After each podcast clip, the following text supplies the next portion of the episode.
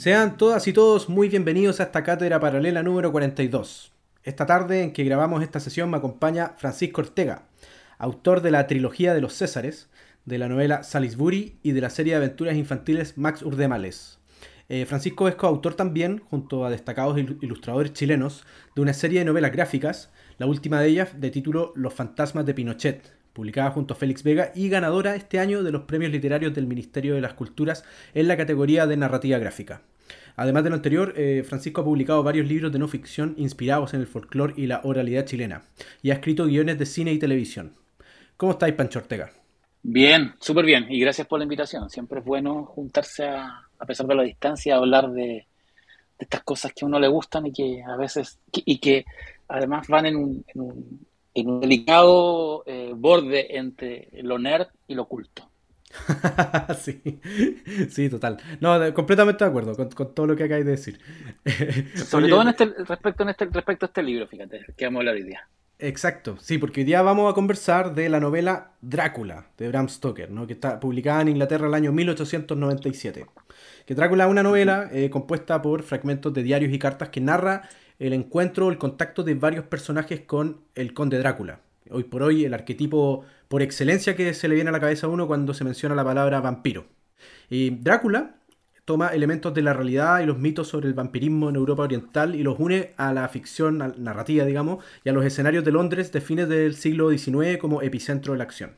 Pero antes de entrar de lleno en el libro, y para empezar esta conversación, Pancho, me gustaría preguntarte tu relación con este libro. O sea, ¿por qué lo elegiste para esta cátedra paralela? Hay dos preguntas en una y te las voy a contestar las dos en, una sola respuesta porque... Em, Dale no.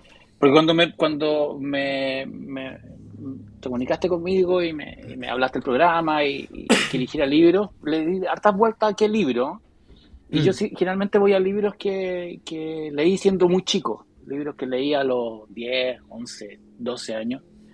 Y que a la larga terminan siendo como los más importantes para uno, los libros formadores, no sé. Eh, claro, a los que uno vuelve. Se me viene a la, sí, heavy, yo vuelvo harto a esos libros. Vuelvo a Charles Dickens, vuelvo a, por ejemplo, a David Copperfield, vuelvo harto a Moby Dick, vuelvo a Julio Verne, sobre todo a Miguel Strogoff, vuelvo a Los Tres mm. Mosqueteros, por ejemplo.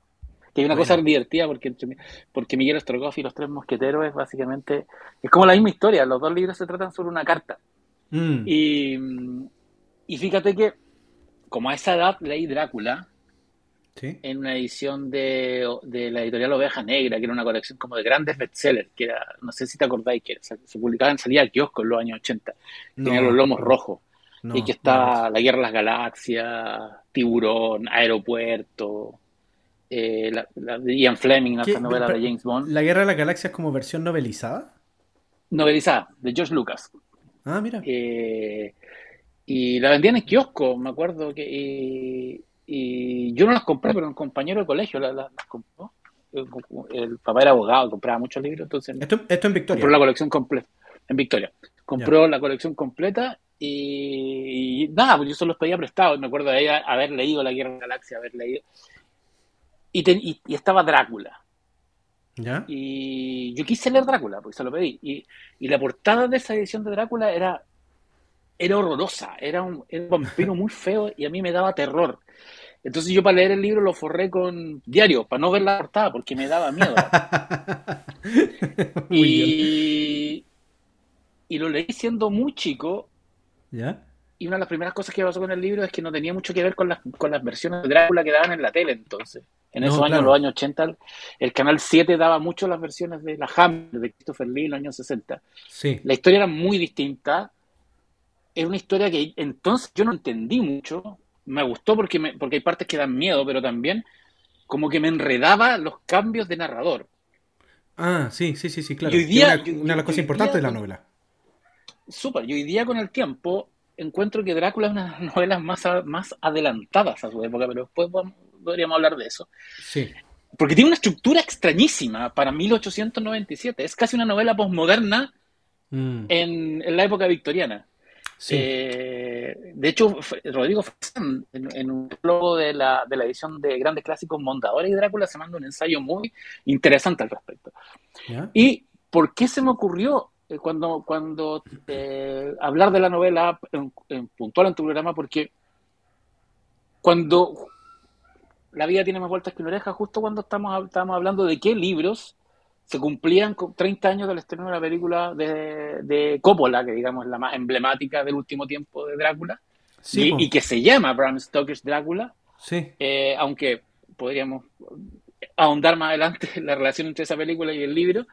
Y, y, yo la, recordé en las redes sociales y alguien me puso, eh, yo vi la película y después leí el libro y me di cuenta que el libro no se parecía a la, a la, a la película. Y, eso que, y eso que esa película es de las más fieles, ¿eh? De las versiones que hay. Claro, es, lo que pasa es que es fiel en el, en el relato, en lo, que pasa. En los acontecimientos, digamos. a, excepción de la línea del romance que hay. El, el orden de los acontecimientos, claro, agrega la línea del romance, que en el fondo es un homenaje al arquetipo erótico romántico de, Drácula, que, es un, que, que, básicamente es un añadido que le pone el cine. Claro. Y hace una, una, colección, una conexión más directa con Vlad eh, Tepes, que en la novela ah, sí, sí, sí, son como dos líneas, en la cual nunca se nombra Vlad Tepes. O sea, se habla de que es un voivoda, un príncipe rumano, en una línea. Eh, y, nada, como que se dieron los cruces y me di cuenta que Drácula más es una novela de la cual yo tengo muchas ediciones mm. y muchas versiones. Eh, porque cada vez que encuentro una versión de Drácula, que tiene algo más, la compro. Mm. Porque es un libro que, me gusta mucho. Como que eh, generalmente como que dentro de los clásicos del horror, eh, del horror gótico, digamos, Frankenstein y Drácula eh, están como por encima de, de, Dr. Jekyll, que digamos son las tres obras literarias, el resto son como más folclore. Generalmente se, suele hablar mucho de, Frankenstein, una novela muy adelantada de la época. También ayuda el hecho de que lo escribió una, Mary Shelley siendo muy joven. Que, que, paréntesis, la próxima sesión que tengo para grabar de esto va a ser ¿Mm? sobre Frankenstein, de hecho. Sí, pero a eso me refiero, que en el último tiempo sobre todo hay una revalorización muy fuerte de Frankenstein. Yo creo que, que no tanto por la novela, sino por, por, el, por, el contexto, por el contexto en que surge Frankenstein y por la personalidad de Mary Shelley. Y se mm. tiende a ver a Drácula como, como que Drácula tiene un, tiene, tiene un prestigio pero ligeramente menor que Frankenstein. Y yo creo que, que a Drácula, Drácula la novela, hay, se hace necesaria una relectura. Perdón, pero ese, ese, prestigio que dices, ¿te refieres a nivel literario? Porque a nivel, literario, a nivel, ah, y a nivel intelectual. A nivel ah, intelectual. si tú pones en una línea Frankenstein y Drácula, Frankenstein está un poco más arriba que Drácula. En, respeto académico, digamos. Drácula todavía hay, hay escritores intelectuales que siguen viéndola como una novela un poco menor, como, como media, más, bien un panfleto. No, no, no, no un panfleto, pero se me fue la palabra. pero, en el fondo es muy romántica. Claro, una novela un poco más... A ver, Frankenstein de Mary Shelley tiene un carácter de, de hoy día de, novela culta y Drácula todavía tiene carácter de bestseller, pero de bestseller de la época eh, victoriana, que lo fue que lo fue, como, como lo eran las novelas de Wells, como lo eran las novelas, como eran las novelas de Dickens. O sea, Dickens es, nunca, escribió terror, pero Dickens a nivel de fenómeno de industria eh, editorial es, equivalente a Stephen King en la época mm. de, victoriana. Drácula es un bicho raro, es una novela rara, es una novela que, que si bien aparece en una época muy puntual, el 1897, con un montón de estímulos por acá, para allá, y que tiene un montón de lecturas muy interesantes. En su estructura es una novela muy extraña. Es que, para, ¿sabéis que Hay mencionado muchas ideas súper interesantes y, me gustaría tomar una de ellas que mencionas y es justamente esta, como, este contraste que existe entre el Drácula que nosotros tenemos en el, como por decirlo así, en el imaginario cultural, que es básicamente el del cine, en contraposición con el de la novela, porque a mí me pasó justamente ahora al leer la novela que es... Em, incluso, incluso físicamente es distinto el Drácula de la novela. Muy distinto. Ah, sí, sí. Es muy distinto. El Drácula de la novela es un anciano de, cabello, de cabellos canosos, medio repugnante, ¿no? que tiene, que tiene mal olor, que tiene uñas largas. Yo creo que. Tiene bigote. La encarnación. Tiene bigote. Sí. Eh, pero en esa cosa repugnante que, tiene, como que. No sé, no, no, no, es más repelente que repugnante. Eh, se parece más a la versión de Nosferatu que a la del que la de Bela Lugosi y todo lo que vino de ahí en adelante de 1830, ¿no? Que es como claro, este estos caballeros como, de estampa, digamos.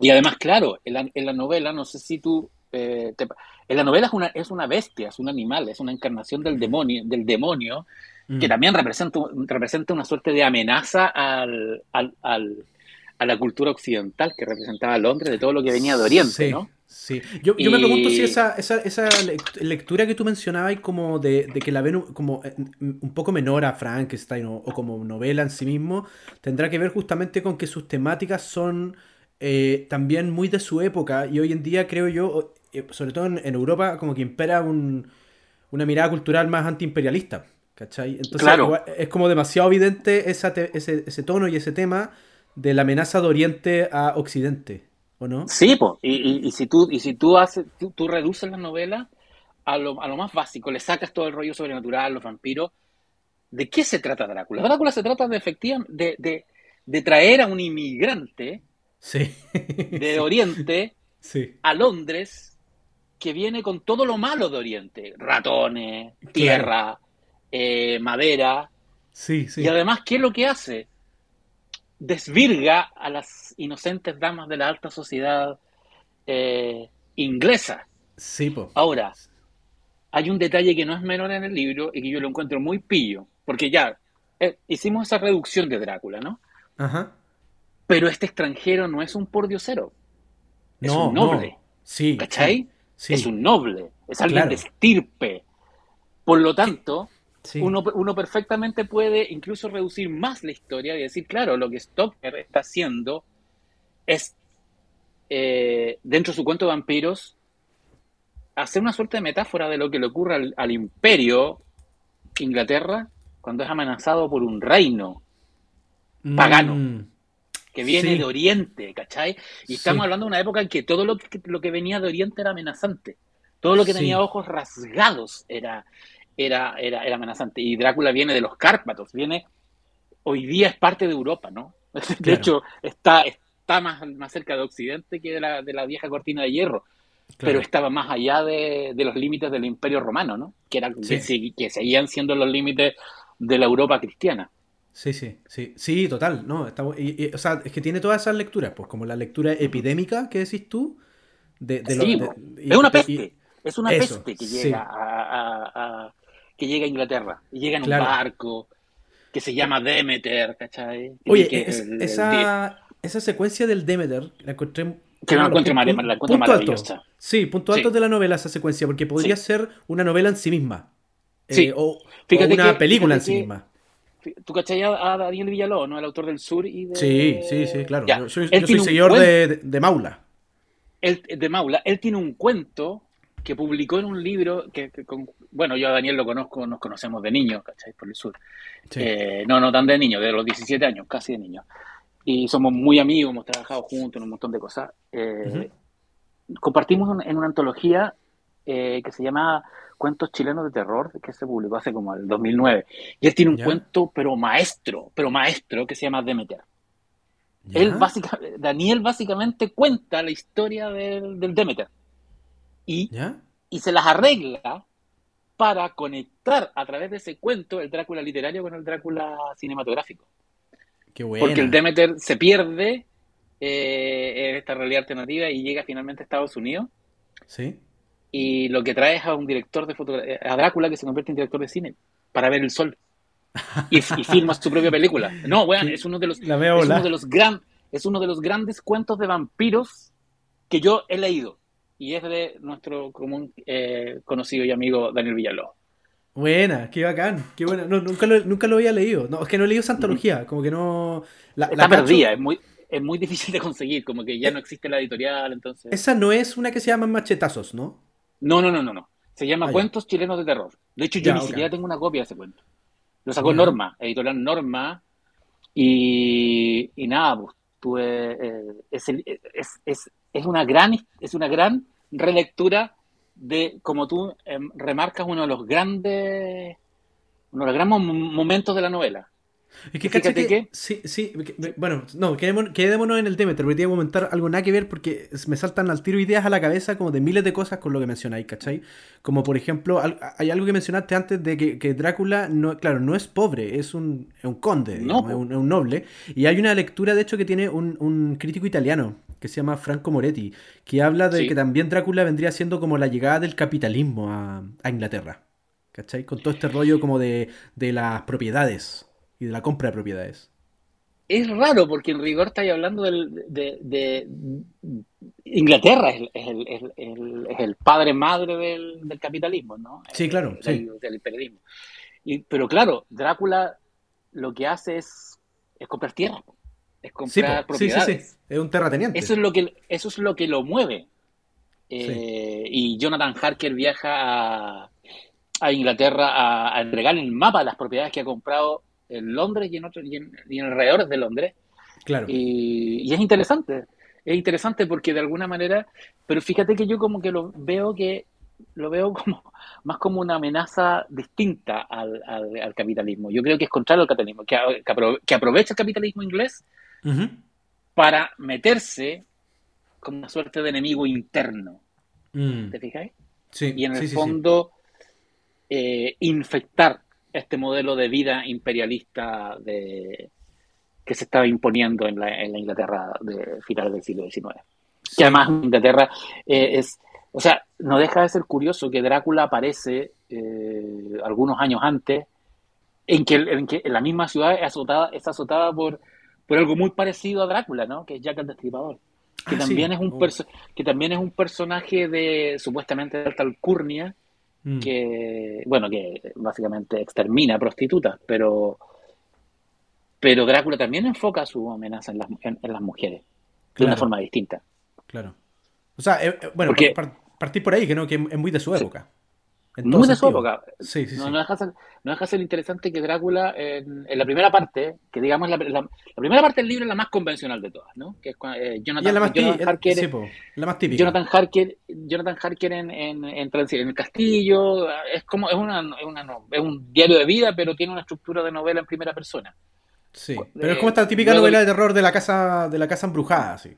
Sí, y luego viene el, viene el quiebre y comienza esta cosa eh, fragmentada, donde hay eh, fragmentos de, de, de, periódicos, cartas, eh, eh, Mina Harker mecanografía, mecanografía memorándums, periódicos. el diario del, del capitán del, del Demeter. entonces, y así vas armando un, un potpurrí donde es muy... A ver, mira, mira, mira, si la novela es muy pilla, porque tienes la primera parte donde Drácula es personaje secundario del relato de Jonathan Harker, pero es presente. Luego el grueso de la novela, el personaje que le da nombre al libro no está nunca. Sí, es cierto eso. Opera, se construye en ausencia. Sí. Es verdad. Es una presencia Sí. Y luego el libro termina de una forma muy rara, weón. O sea, termina como, termina un western. Eh, a eso voy. El libro es un western sobrenatural. Son vaqueros persiguiendo a, a una diligencia. Sí, total. Porque lo llevan en, una diligencia, en, un, en, un, carruaje al castillo y van armados con, con, con Winchester, con, con, con revólveres. Y lo matan con un machete. Eh. No lo, no lo matan con, una, con una estaca. Y es, una, hay una, y es una persecución. Y parece western folletín de la época, ¿no? Parece, es, muy de, es muy de cómic, muy de, de, de pulp. Y, ahí eh, Coppola la, la, representó muy bien, encuentro. La hizo muy bien. muy, muy bien, a pesar de que. Eh, ¿Tú cachai que la película, la película de Coppola tiene 30 minutos de escenas cortadas y que están, las podéis ver en YouTube? Tú pones Bram Stoker's Drácula, Delete y Sin, y está el verdadero final que es distinto a, la, a, la, a, la, que a lo que salió en, pantalla. Porque Mina, vuelve con Jonathan. Cuando, cuando entra. sí, sí, sí, sí. Abre la puerta. Pero no solo eso. No solo eso. En la, en la versión de cines, la versión que todo el mundo hemos visto, Drag, eh, Mina le corta la cabeza a Drácula.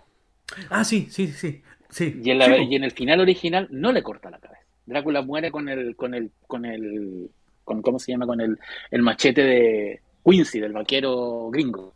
Sí, Además, sí, sí, sí. la novela tiene un, tiene un héroe Tiene- gringo. po. Tiene un vaquero, pues. Sí, pues. Tiene, Tiene un vaquero, tiene un cowboy de Texas y que anda con su cuchillo y tiene pistolas y Es que eso es bien Es notable, weón. muy- El, el- es el muy- equipo de Casa Vampiro es, eh, es bien variopinto. súper. Eh, es un noble, es un, es un doctor me- medio droga, medio drogadicto, como todos los doctores de la época. un, que además es- tiene, tiene un manicomio, ¿no? sí, Tenías a un, tenías a un noble, a un aristócrata, sí. que va por venganza, porque Drácula básicamente le, le sedujo, Le- le, le levantó la mina. Y, levantó la mina. Claro. eh, al vaquero y tienes al, al médico brujo, pues, a este- a este Sí. chamán, que es. Helsing, que es súper, súper chamán. Y entre medio a, a Mina, Que es la intelectual, por así decirlo. que es la intelectual y O- además o, racional, es un, es un personaje que para la época supera el estereotipo de dama en apuro. Drácula Sí. las- la bautiza, la, la, la, la- lleva a ser su, su esposa en, Mm. en una escena que está en el libro y está en una versión mucho más romántica en la película de Coppola y están casi en todas las adaptaciones de Drácula. Pero ella básicamente se convierte en una... se empodera. Se empodera y ayuda a su marido Sí. y ayuda a Van Helsing a, a acabar con, Sí. con De esta hecho, con esta de- arma biológica, porque Drácula puede ser, mira, ahí tenéis otra, otra lectura, es un arma biológica que llega a, claro, Inglaterra. porque- y que- sí, pues, porque, porque en el fondo, en el fondo transforma a otros y otras en vampiros, básicamente. O sea, como que en el fondo es un virus. Exactamente, y está, y está llena de cosas infecci- infecciosas. O sea, Sí. se mueve eh, transportando tierra. Mm, Y sí. fíjate que cuando yo Eso, leí eso la yo no lo novela, entendía hasta, hasta después, la weá de la Tierra. No lo entendía hasta después. Pero, es como que en el fondo la él- de Transilvania, eso es, ¿o no? Como que él es, la necesita... tierra, es su tierra natal, él necesita Sí, sí, la sí. tierra natal para, para poder descansar en sus poderes. Eh, Y, y cuando, me acuerdo cuando yo leí la novela por primera vez, nunca entendía el, que, el, que el vampiro no podía cruzar agua corriente. Porque es, Ah, agua, es agua corredera. sí, Pero la traducción corriente dice agua corriente. ¿Qué es lo que es el agua corriente? Agua normal. Y es agua corredera. Es una de esas, esas, Ah. co- esas cosas raras, agua que va en movimiento. Claro, claro. Cosas raras que tiene la, que tiene la, que tiene nuestro idioma. Oye, es que no me quiero Sí. ir del Demeter. Re- Ah, eh, sí, volvamos a Demeter, ya, volvamos a Re- Demeter. recomen- recomendando eh, también. Hay una serie que hizo la BBC eh, de Drácula que la hizo hace un par de años, que está en. Netflix, son tres capítulos, muy sui generis, una No la he adaptación visto. muy, muy libre. No, no la he visto, Es pero he escuchado buenos comentarios. Es una adaptación muy, muy, muy libre que tiene que a los más fieles de la novela los pueden pa- espantar. Per- perdón, Pancho, pero ¿qué, qué adaptación no es libre de Drácula? No, bueno, en sí, no- sí, es verdad, sí. Eh, pero el capítulo 2 transcurre completo dentro del Demeter, pero entero. Ah, qué buena, weón. Y con, la, y, con, y con los otros pasajeros que van en el barco. Es casi como un Titanic. Es que, we- es que eh, bueno, yo me imagino, una, me imagino una película del Demeter dirigida por John Carpenter, así. Como, como esta, Oh, esta- weón, o sea, como por con- favor, este, yo- este concepto de la- de- del- del escenario encerrado, del que no puedes escapar, ¿cachai? Y está la amenaza tú- de tú- eliminando uno a uno. ¿Tú sabes cuál es la, la, la verdadera adaptación del Demeter al cine? ¿Cuál? The Thing. Alien. Oh, te he visto la razón. Claro, sí, Alien, po. Sí, sí, sí, total, total. No, sí, es Alien, la primera Alien, el octavo pasajero. Ahí está. Eso Sí. es, ese, ese es el Demeter. Qué Creo que alguna vez se lo leía a Ridley Scott decir que se había inspirado en, en- en ese episodio. Porque algo, algo pasa con el, con el episodio del Demeter en Drácula. Y todos los que leen la, los que leen la novela se quedan con esa, con ese, que es cortito, es un, son como, nada, serán unas 10 páginas, menos yo creo que es como en, en- en el diario de, el diario del capitán. Sí, es bien corto. Es un cuento, es un cuento básicamente. Es un cuento, sí. Pero es, es, es que, es que aparte que eh, como, como llegada del personaje al, a, a- a Inglaterra, el modo de llegar es, es fascinante. Es fascinante porque ya demuestra también este es- es como eh, espíritu asesino, por así decirlo, ¿no? Este, Sí. este espíritu aniquilador que tiene el, el- el personaje a nivel conceptual, ¿cachai? Es, es como que su llegada, y más encima llega, cuando llega al barco y llega y, y- aparece, y lo, creo que, no me acuerdo si era Mina quien lo ve o quien narra este, también está el, el- el recorte del diario, qué sé yo, después está el Sí, diario del, capitán, pero, Esto pero es en Whitby, en el puerto de Whitby. Whitby, donde, que, sí. que no es, que es otra ciudad que también está, es, es curioso eso, la acción transcurre en algunas partes de Londres, pero la eh, mayoritariamente en Whitby, que Sí, no sé que- qué tan lejos queda de Londres. Whitby está muy lejos de Londres. Esa es, una de las cosas muy raras. Eh, yo, durante mucho tiempo juraba que Whitby era una ciudad costera cerca del, del estuario del, del Támesis, ¿no? Cerca Sí. de Londres. Sí. Y porque además la- algunas de las versiones del cine se hacen cargo de que Whitby está cerca de, de- de Londres. Pero Whitby está casi en, el, está, está casi en, el- en la frontera con Escocia. Y Ah, ¿en Londres está abajo. Está, a- en, está como a, a tres horas por tierra hoy día. Lo que en 1897 Un día entero. casi un día, un día entero. Claro. Entonces son. Ahí hay, ahí hay. De hecho, hay un Drácula, que lo tengo en mis manos acá, que yo recomiendo mucho esta edición, pero es una inversión. Una inversión porque es, es- es carita. Que lo sacó la editorial eh, Acal, que es, que es eh, el Drácula anotado. Ah, sí, he escuchado eh, esa por versión. Les- Leslie Klinger, que viene además con introducción de Neil Gaiman. Mm. Y este Drácula viene con un montón de, de escenas y de capítulos cortados que no, que no aparecen en, la, en, la- el, en el montaje que hizo, que hizo Stoker. Como eh, el verdadero comienzo, que no, por- porque tiene- Drácula tiene dos comienzos. Uno es el, el invitado Drácula, que es como un mini cuento que viene en algunas ediciones. ¿Ya? Que, y, y luego tienes el comienzo, que es cuando Jonathan Harker, Jonathan llega, a- Harker. a- llega al castillo. Sí. Y, pero además el libro tiene, tiene otro comienzo, que es, eh, que es una historia de Drácula, que está en algunas versiones en- eh, y, y apareció en algunos manuscritos desenterrados en la década del 70 y que vienen en esta, en esta edición de Klinger. Bueno, y ahí apunta de que hay escenas que escribió Stoker y que nunca aparecieron en el libro, que es como lo que ocurre entre Whitby y Londres.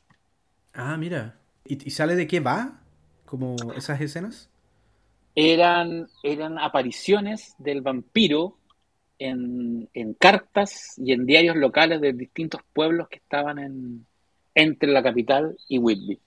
Ah. Y, y básicamente lo- él, él los recorta porque no eran, no estaban vinculados con el arco central, que es básicamente los amigos de Harker y, y- y el vampiro. Sí, sí. Bueno, es que aparte que. A ver, la novela. pa- Partamos por el hecho, la novela es bien extensa.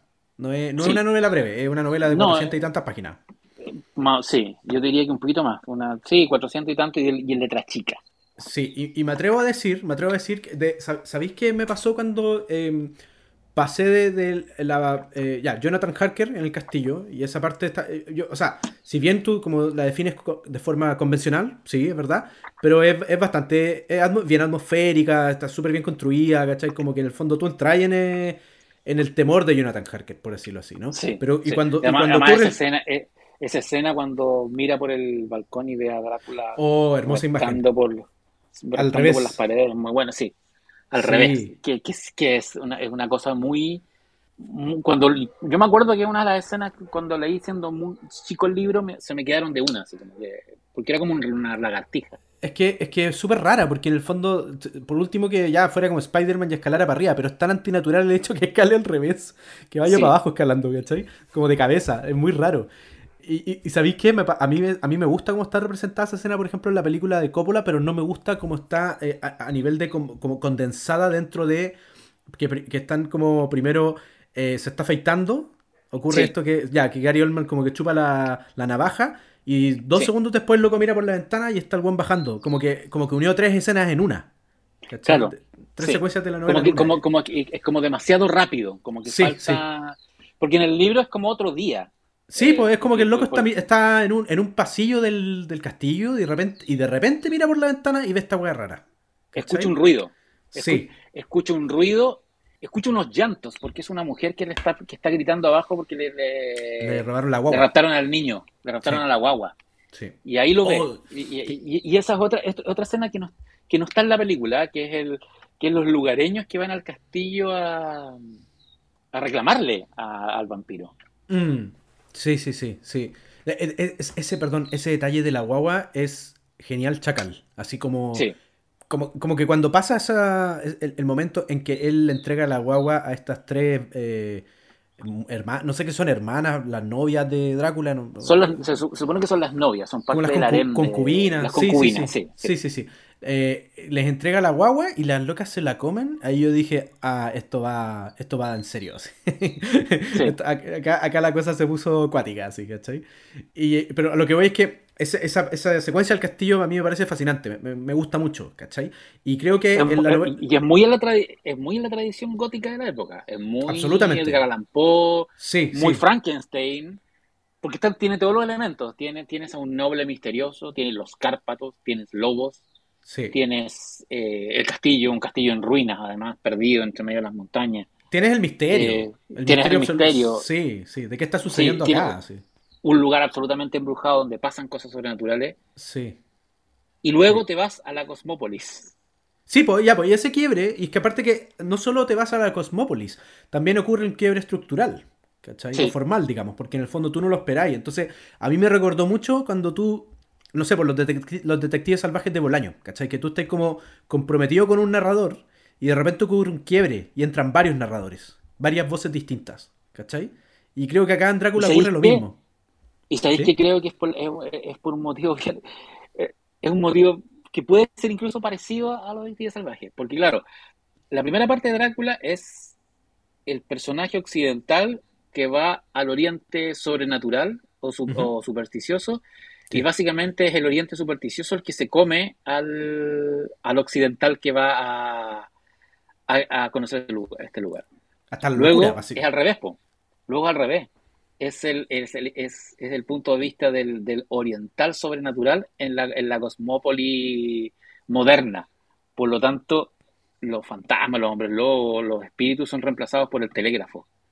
Por la Sí, sí, sí, sí, sí, sí, sí, total. Y, y obviamente también hay eh, componentes que apoyan este, este modo de mirar de- desde la Cosmópolis también, que, eh, que son tecnológicos de, de la era victoriana, ¿no? Como tú decís, con el telégrafo, la ca- uno, uno tiene que... aquí, eh, yo, yo decía, puta que funciona bien el correo de Inglaterra, weón, porque en el fondo llegaban las cartas súper rápido. O, o- o- o onda, oye, en, en la era victoriana todos escribían un diario. Todos tenían su diario personal, así como que, como que te tenéis que creer esa cuestión así de, de que el Yo creo que no, todos- no- yo creo, yo creo que no es raro que todos hayan tenido un diario personal. Yo creo que Sí. era parte de la... El diario de vida era un, eh, sobre todo en la Europa de, del siglo XIX, siglo XX, inicio del siglo XX, era como parte de la, de la educación sentimental, de, Mira, sobre todo de las damas. está bueno, está bueno. Bueno, y esos son, la, son los, los elementos principales de, de la novela, pues así, así es como se Sí. compone, ¿no? Sí, sí. Y, Y luego, ahí- y, lu- y luego tienes, y luego tienes el final que es, que es una novela aventura. Mira, sí, tienes, sí. tienes, tienes básicamente las tres novelas de los- las tres las tres partes del libro son tres novelas típicas de la época. Novela de horror victoriano, novela científica o modernista sí. y, novela, y novela aventura. Y, y me atrevo a agregar, me, me atrevo a agregar una más, Pancho Ortega, novela policial. Sí, Porque, porque Sí. también está la construcción del misterio y de cómo se resuelve. es ¿Cierto? muy, y es muy policial. Sí, El, total. el desarrollo de, de sobre todo en la, en la segunda parte, es tiene una cosa de, de enigma detectivesco, casi Sí, un proto sí. Sherlock Holmes. Claro, de ir juntando de ir juntando las piezas del puzzle que están repartidas y en algún momento los personajes se dan cuenta de esto, ¿no? En los distintos diarios de vida de cada uno. Sí, Y entonces el misterio de cómo, de- cómo no- nos defendemos y luego cómo eh, atacamos directamente a esta amenaza de Oriente es está la respuesta está en la unión de las piezas del puzzle que son los diarios. entre medio está el hecho de que este hombre occidental, en general, la humanidad occidental, tiene que aceptar de que hay, que hay una amenaza sobrenatural y que lo supera. Sí, Y sí. que Y que- ahí aparece, este mago Berlín que, que, de alguna manera es Van Helsing sí. y que básicamente sacude a estos, a estos tres hombres de tres cultos hombres de la Inglaterra victoriana y, y decirles, oye, eh, ¿dónde fue la sangre? Es claro. Ah, Es que- que, y, De, de y le- hecho, y les abre los ojos, les rasga los ojos para mostrarles que, que hay una realidad sobrenatural que los puede superar.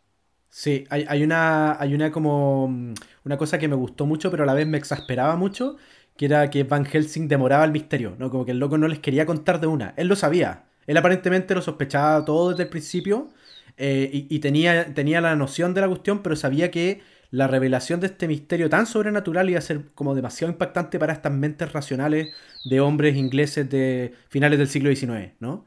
Entonces como que Sí, él y- demora y demora, en- en- demora y demora, y sobre todo con su discípulo eh, Seward- el doctor Seward, Sí, como que no le quiere contar al principio, ¿cachai? Y yo decía, ya, pues suéltale una papita, weón, porque, porque el doctor Seward, me da risa, Van Helsing igual es, yo no, no creo que sea deliberado, pero en el fondo igual tiene como ribetes cómicos, ¿cachai? En el sentido de que, eh, hay cosas como que, están exploradas en la película de Coppola, ¿no? Que es como, sí, eh, ¿qué tenemos que hacer? ¿Qué tenemos que hacer? Hay que cortarle la cabeza a, Lucy, Es un comentario así cebadísimo. Te diría que el personaje de, Van Helsing, de Anthony Hopkins, es quizás el más fiel a la novela.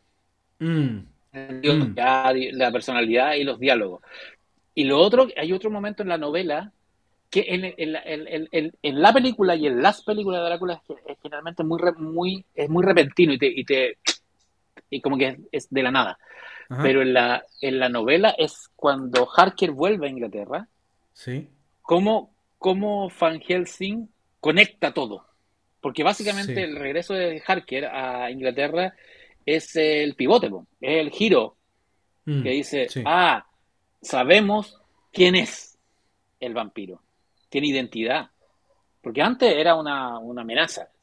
Claro. Helsing sabía que era un que era, que, era un vampiro, pero no era, pero no que, era Drácula, que era, que era el personaje con nombre.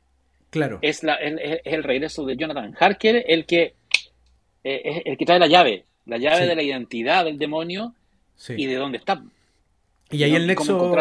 Y el nexo ahí es, básicamente eh, Minapo. Sí. Mina Harker es básico, es como la también el, pegamento que, o el puente que, une a estas mentes y, para que en el fondo, eh, lo que tú decís, ¿no? que Van Helsing pueda darse cuenta de quién, es quién es la amenaza.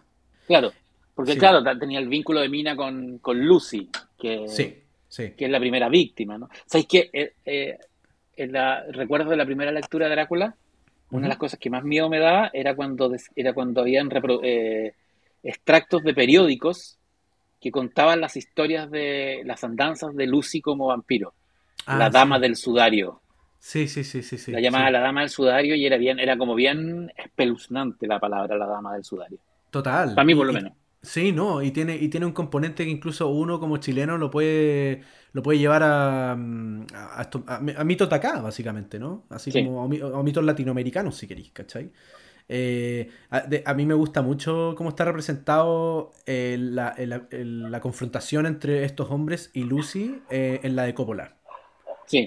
cuando llega, esa, imagen preciosa que, que tú veis como cuando Van Helsing le saca la cruz. ¿Has cachado esa imagen particular? Y, ella se pega como este. como de. Y se, reduce. Y sí, se, y, se, cuesta en el, ataúd. Sí, sí, sí. Y, luego vomita sangre. Encuentro que es bastante fiel, en, ese tipo de secuencias, así como que tiene... Perdón que saque tanto la de Cópula, pero es que de hecho me la repetí así justamente por, por tu posteo de los, de los 30 años, así como que dije, ah... No, está bien, y, sabéis que a mí es una película que me gusta harto, es una película que, siempre me gustó. Desde la primera vez que la vi, fue como... Eh, es una buena adaptación, porque es una adaptación. Básicamente toma el libro eh, agrega elementos, la hace muy moderna. Quizás mi, mi, gran pero con la novela es la actuación de, de Ken Reeves y su acento californiano. sí, el, tratando, me, recordó Ken Reeves tratando de hacer un acento británico a onda Benjamín Vicuña tratando de hacer acento argentino. de más. Sí. Pero, por ejemplo, la imagen de, de, Gary Oldman. Gary Oldman quedó para las nuevas generaciones como Drácula. O sea, eh, básicamente. Eh, o sea, ese, es mi Drácula ese es, el Drácula de, nuestra generación, como para nuestros padres era Christopher Lee y nuestros abuelos era Bela Lugosi. Era Bela Lugosi, que básicamente Bela Lugosi es el que pone el, look, ¿no? Y el look que dura de Drácula mucho tiempo, ¿no? Que este, que este conde, el pelo engominado, el cuello el vestido de frac y con el cuello levantado. ¿Cuál es el que más te gusta a ti de las películas? El, el que sentís más representativo, tal vez, no sé. Yo le tengo mucho cariño a una película de, de 1979, que es muy libre también la adaptación. Ah, la de Frank Langella. La de Frank Langella. Es una película que, que, que, encuentro que ha sido injustamente mirada menos, ¿Ya? pero es una versión bien interesante de Drácula, porque una versión, eh, es una versión que está, no está ambientada en, el siglo XIX, sino en inicio del siglo XX, ya auto. Eh, transcurre entera en Whitby. Es la única novela, es la única adaptación que transcurre completamente en Whitby. Mira. Y tiene, y tiene una. Tiene un, detalle muy interesante que es que Whitby está realmente eh, construida sobre minas de carbón. ¿Ya? Y, la película se hace cargo de las minas de carbón. O sea, básicamente los, vampiros. Los, vampiros rompen los ataúdes cuando están enterrados y se conectan con, las, con, las, con los túneles de, la mina, de las minas de carbón y las minas, y por debajo del pueblo todo está infectado de vampiros. Ah, qué buena. Y, y eso hace que, por ejemplo, que los animales tengan miedo de caminar por, la, por, la, por lugares con tierra, porque saben que hay algo Mm. malo debajo. Y, eh, y eso, eso me parece, eh, me parece que, el- que además el Drácula de, de la Ángela, de la Ángela, que es una versión como contemporánea del de, de Lugosi, está muy, muy bien. Me gusta también Mm. el Nosferatu de Herzog, ¿Ya? eh, que es Drácula, po. o sea, la, la- la película de Herzog se llama Drácula, Nosferatu es el concepto del, del título, sí. que además tiene esta, esta figura, esta, esta- este, este ser pálido con las uñas largas y todo. Que, que fíjate que no me Eh, acuerdo si en la, en la novela lo mencionan, pero sí está mencionado en la de Coppola. El Sí. concepto. Sí, Nosferatu lo, dice- Nosferatu, lo, sí. lo dice, lo pronuncia así Van Helsing. Sí. Hay una, hay una película de Drácula que me gusta mucho de las clásicas de los años 60, las de la Hammer, que es Príncipe de las Tinieblas, que es la segunda de Christopher Lee. ¿Ya? ¿Sí? ¿Sabéis por qué me gusta? Porque es una película donde Drácula no habla. Drácula es un animal. Mm, Eh, Christopher Lee lo dice todo con la cara. sí. No dice, ni un- no dice una sola palabra en la película, pero es como un depredador. Y a la de Coppola, y la de Coppola, yo te diría que, pues, o sea, que sí, por lejos es como más, la más emblemática. Hay cuestiones que me gustan mucho la película. La Mm. música, la puesta en escena, el uso de los efectos prácticos, el prólogo, cómo conectan a, eh, con Vlad Tepes, lo encuentro muy, muy bonito además Sí, en, en- en el prólogo, básicamente. Que, Sí. está- que más encima, de hecho, también es evidente como a nivel de imágenes porque están todos estos locos empalados, así.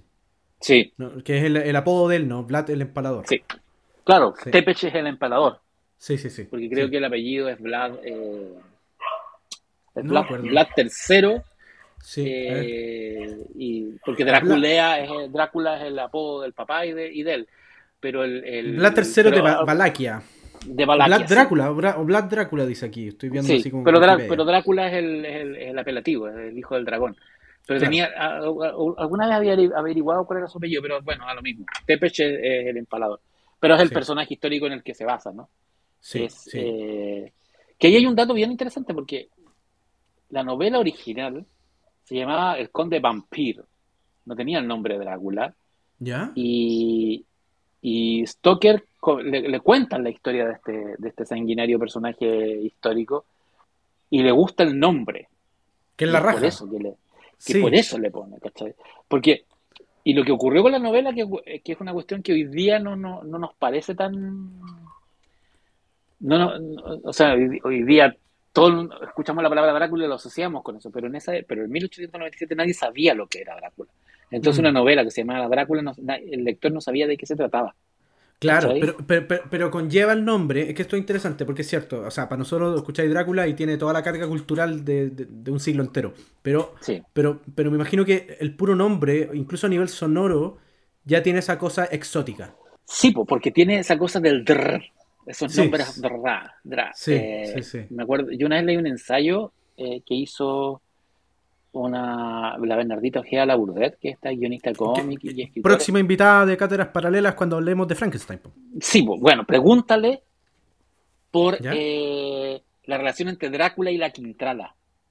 Ya. Porque ella tiene, tiene hizo, hizo una, una mini tesis al respecto sobre Drácula, Quintrala, Catrala, que son nombres que, que son parecidos. Ah, que ah, ya, tiene ya, una cosa extraña y que te conlleva a algo misterioso. La Dra, Mm. el Catra. ¿Te fijáis? Sí, no, sí, sí, gran, sí. Invitada, gran invitada para hablar de Frankenstein. Qué buena. Es que, es que fue chistoso porque ella me dio, yo- lo mismo que tú, yo le dije, elige una novela. Y ella dentro de las posibilidades, está, Frankenstein estaba primero, pero también estaba Drácula. ¿Cachai? Y yo le dije, eh, ya, vamos por Frankenstein, porque, bueno, nunca la he leído, pero además Drácula ya está tomado por Francisco Ortega. Así que todo calza, pero vamos a hacer doblete ahí como de terror eh, victoriano. ¿Cachai? Sí, te Eh, falta- esta te falta- la otra. Te falta completar con el tercero, que es el que sería eh, el Dr. Jekyll y Mr. Hyde, que es la que digamos en novela son las Sí. tres, po. Sí, sí, porque el hombre lobo viene del, del folclore. No hay una novela canónica del hombre lobo. Las novelas ¿No? canónicas del hombre lobo son posteriores. El, el- el werewolf es, es, es, digamos, más folclórico que. que- Ah, mira. Sí. ¿Y, y culturalmente de- tam- también es cinematográfico? También, también, también se le debe a la, a la época del, de- del, del cine terror de la Universal en la década de los 30, que básicamente hace, hace popular los tres, los tres íconos, ¿no? El hombre lobo, el, el vampiro Drácula y, y- y el monstruo de Frankenstein. Y, pero Pero claro, el hombre lobo no tiene una, no tiene una novela canónica, como el vampiro la encuentra en Drácula, que no Sí. es la primera novela de vampiro, ¿no? Antes de No, no, es la, no. tampoco es la primera novela epistolar, de hecho. tampoco es la primera novela epi- epistolar, Sí. eh, pero en el género vampiro tenéis antes eh, Carmila, tenéis eh, no, me- no me acuerdo el nombre, a ver, una- hay, un- hay otra novela de vampiros anterior, y hay una novela muy interesante que, se fue, que fue publicada como 20 años antes ¿Ya? por un alemán, que es la historia de un conde rumano vampiro en Transilvania. Me estás weando. Pero Sí. eso es, esto es Drácula, pues. Es Drácula, pero no es la, pero no es la misma historia. ¿Te Mira. Es como. Se Es, llama. pero es, es- eh, es misteriosa esa cuestión de las obras y de cómo opera el canon, por así decirlo, porque en el fondo eh, Drácula vendría siendo el género de los vampiros, lo que me imagino hizo el Quijote con el género de los caballeros andantes, pues. Sí, pues, ¿y por qué Drácula se convierte en la obra canónica? Porque Drácula cuando aparece no es una obra valorada ni por la crítica ni por los lectores. Eh, no le va muy bien, a pesar de que tiene grandes defensores como eh, Oscar Wilde, que era muy, Sí. muy fan de la novela. Que era amigo igual Eh, de, de Bram Stoker. Era amigo de Stoker y Sí. Drácula comienza, comienza a despegar con las adaptaciones al teatro que se hicieron en- en- a finales de la década de 1899. Y finalmente cuando, cuando, cuando lo, agarra, lo agarra el cine. Y Claro. ahí viene, ahí viene la, la, valor- la, el- la recuperación de, de Drácula. Y que, Y, y que he el libro se que... convierte en un, en un long seller, ¿no? Sí, y que he escuchado que, que muchas de las adaptaciones del cine vienen de la de la obra de teatro, de hecho. Vienen de la obra de teatro. Y no de la novela. De hecho, no, porque la novela, eh, la obra de teatro básicamente condensa la, la- condensa la historia y funde personajes. Eso, hace cosas raras, como dar vuelta a Lucy con, con Mina. Sí, da vuelta a, a Lucy con Mina y funde a Jonathan con Renfield en un solo, en, un- en un solo personaje. Que no, No te lo puedo hablado, creer. ¿ah? Sí, hablemos de Renfield, porque Renfield, Renfield es, es- es un, es un excelente personaje, porque también creo yo es el principal repositorio de toda esta mm, eh, locura enrarecida que viene llegando a Inglaterra. Es, eh, es como la figura más expresiva de esa, de, de esa sensación. Es como que si tú miras a Renfield y su comportamiento, eh, sabéis cómo viene la mano, por así decirlo, ¿no? Es curioso el personaje de Renfield porque Renfield comienza como un, como un loco, como un enajenado, ¿no? Mm. Pero a medida que va vas leyendo el libro, Renfield es un personaje súper moderno, porque básicamente lo que hay es el personaje que tiene el eh, que tiene la conexión telepática, que es un tema que era una que era un, que es un concepto súper moderno de para finales del siglo XX. Mm. Es el es el es el enlace psíquico entre entre el mundo normal, a pesar de que está en un manicomio, Mm. y esta amenaza que llega de Oriente. Sí. Y es bien errático en su comportamiento en ese sentido también. Sí. ¿no? Como que hay días, hay días en que está muy lúcido, muy inteligente, y hay otros días en que está así completamente desaforado, ata- ataca derechamente a, a los guardias o al doctor. Tiene todo este experimento como de zoofagia con, con los insectos, ¿no? Sí. Que va, va y, con- aliment- y- y Sí. que pide y pide animales pide un gatito después que pide un gato Sí. pero nunca se lo entregan Sí. Eh, pero claro tiene el río con las moscas y con los insectos alrededor y con las arañas Eh, es bien es un personaje bien perverso es un personaje bien bien freak y bien Sí, sí, yo no sé y- es- a, es pes- a pesar de que al final se redime, ¿eh? De alguna forma. Tratando de salvar a Mina. Aunque él Claro, que eh. le da el, el pase a Drácula, po. Es raro eso, porque eh, Sí. él, él, lo- él lo llama, él le dice dónde está la, la mujer bonita, porque Mm. la llama así, y, y claro, finalmente da su vida. Sí. No sé si tiene redención, yo creo que básicamente es un, es un instrumento del vampiro nomás, y él lo, Sí. lo destruye. ¿Tú, ¿Tú caché que ahora van a hacer una película de, de Renfield en que Nicolas Cage va a ser de Drácula? Sí, vi la foto. ¿Te parece? ¿Te tinca? ¿Qué- ¿Qué opináis? Yo veo como todas las películas de Drácula, man, tengo una, y, y de vampiros, tengo una fijación con, con, el, con el mito del vampiro. ¿Ya? Creo que, claro, evidentemente me interesa y me interesa ver a, a Nicolas Cage como Drácula. ¿Lo bancáis? Fíjate que, sí, yo, yo me banco a Nicolas Cage porque es tan exagerado que yo creo que puede lograr, puede resultar algo, puede ser un desastre, Sí. Yo creo que la película puede ser horrenda, horrorosa, pero va a ser películas malas buenas. Que no va a terminar viendo porque, porque, porque, porque es mala. Yo iba al banco de Nicolas Cage, iba al banco, yo vi la foto y fue como, yo vi la foto y dije, ah, se, se ve bien, se ve bien, o sea, como que tenía, Fíjate tenía que- una cosa que no era la típica iconografía de Drácula, ¿no? Tenía una cosa más, más kitsch. Sí, en el, en el, en el, en el prólogo escribe Rodrigo Fresán para esta edición de Mondadori de Drácula. Sí. Fresán termina diciendo que lo que él siempre lamenta es que el mejor actor para hacer de Drácula en- por look nunca ha, hecho, ha hecho de Drácula, que es Christopher Walken. Ah, ah, mira. Pero, pero, bueno, pero Christopher Pero en Walken Batman- eh, sí, eso, Pero eso, en eso. Batman, Sí. pero en Batman, que se llama Max, Max Schreck, como el, Sí. como el personaje, como el actor que hace de, de Nosferatu en la, en la de Murnau de 1922, Sí, tiene un look muy parecido a Drácula. sí, sí, sí. Muy parecido. Bueno, y- Le pones bigotes y es como te describe Drácula Bram Stoker en, en el libro. Y esa película igual tiene la lectura vampírica, po. Sí. O Sí. sea, la, Batman, la segunda Batman de, de Burton es una película de terror gótico. Sí. No es una película de superhéroes. Sí, es una, película, sobre es una monstruos. película- es una película sobre es todo el rato, po. de hecho Sí. lo dice literalmente. Hay una hay un momento en que en que Alfred le dice a Batman si cuál es su problema con el pingüino. Usted quiere ser el único hombre monstruo en, en Ciudad Gótica y es una es una película bien friki. Por, por algo le fue tan le fue tan mal, po. Los ca- era una película para niños y los niños se cagaban de miedo viendo la película. Así una película es una película, es es un Batman bien extremo el, el, el Batman de, de Burton. Sí, sí, sí, total. Interesante. ¿eh? Sí. Y el, el prólogo, hay, hay nombrado ya un par de veces ese prólogo de Fresan. Eh, Sí. ¿en, qué, ¿En qué edición está? En, la- en la- en una edición que sacó Mondadori, que está en una colección que se llama eh, Grandes Clásicos Mondadori, eh, se publicó en el año 2005. ¿Ya? Eh, es una edición tapas duras. Yo lo compré, lo compré en saldos una vez que, la, que Penguin Random House hizo una liquidación de saldos en el, en el GAM. Y tenían en, en esta colección Frankenstein, Drácula, el jorobado, eh, no- eh, Nuestra Señora de París y ¿qué otro más? Los Tres Mosqueteros y mm, Tom Sawyer. Y sabéis que me compré las cinco novelas de una así. Las vendían a- en esa época estaban, las vendían como cinco lucas, tapas Ah. duras y todo. Y Buena. es como nada, era como llegar y llevar. Sí, sí. Buena, bacán, bacán, bacán. Y el, y el prólogo de Fresan eh, arroja nuevas luces sobre la novela. O sea, el, pro- el prólogo de Fresan empieza en la página 7 y termina en la página, te voy a decir el tiro, que cachí, porque ¿Ya? cachí el nivel de prólogo. ¿Ya? En la página 32. Y Ah, con ya, letras ya. chicas. Son, es un ensayo. un Buena. ensayo extenso sobre todo lo que todo lo que lo que significa el libro.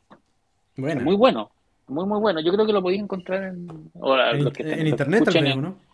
en- no, y el libro lo pueden encontrar en Busca Libre. Yo creo que es un libro que puede estar en España, lo, te lo pueden traer, porque yo no lo, no lo he vuelto a ver. Drácula es un libro del cual hay muchas ediciones, porque como están los, los Sí. derechos libres.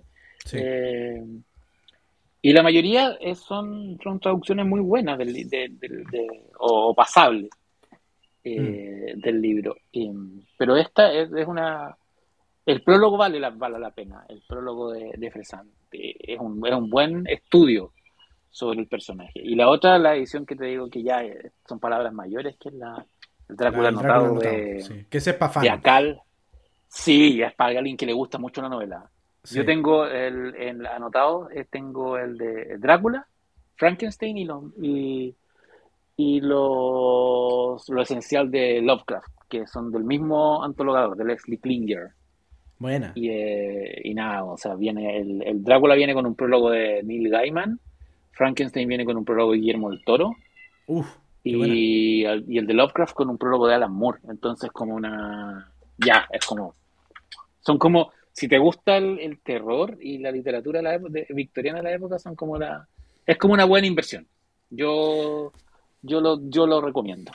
Te iba a preguntar, volviendo un poco a la novela y también con esa idea del terror, ¿no? En mente. eh, O el horror. El, horror. horror, el horror más bien. Es que eso te iba a decir, porque a ti, a ti tú cuando leíste esta novela, me, me contabas antes, eh, cuando chico, habían ciertas eh, escenas que te dan, te dan miedo, ¿no? Sí. La dama del sudario, qué sé yo, ¿cachai? A mí Sí, me pasó y- que y- eh, como que ahora leyéndola, eh, no, la encontré tan terrorífica, pero, pero entiendo el horror, ¿cachai? Entiendo el horror al que apunta. No sé si me cacháis. Yo, yo creo sí que en su época sí debe haber sido bastante terrorífica. Sí, porque además no es, una novela explícita, ¿no? No tiene escenas escenas violentas o escenas terroríficas de, que más allá de, Drácula bajando la, eh, por el castillo, las tres vampiras seduciendo a, Harker, que además una, es, como, es como más bien sexy esa, es como, es, como sexy contenido. Claro. Porque es muy victoriano, como que esto es como una escena una escena muy porno, pero que no va a llegar a ser porno. y, Jonathan Harker quiero, pero no quiero.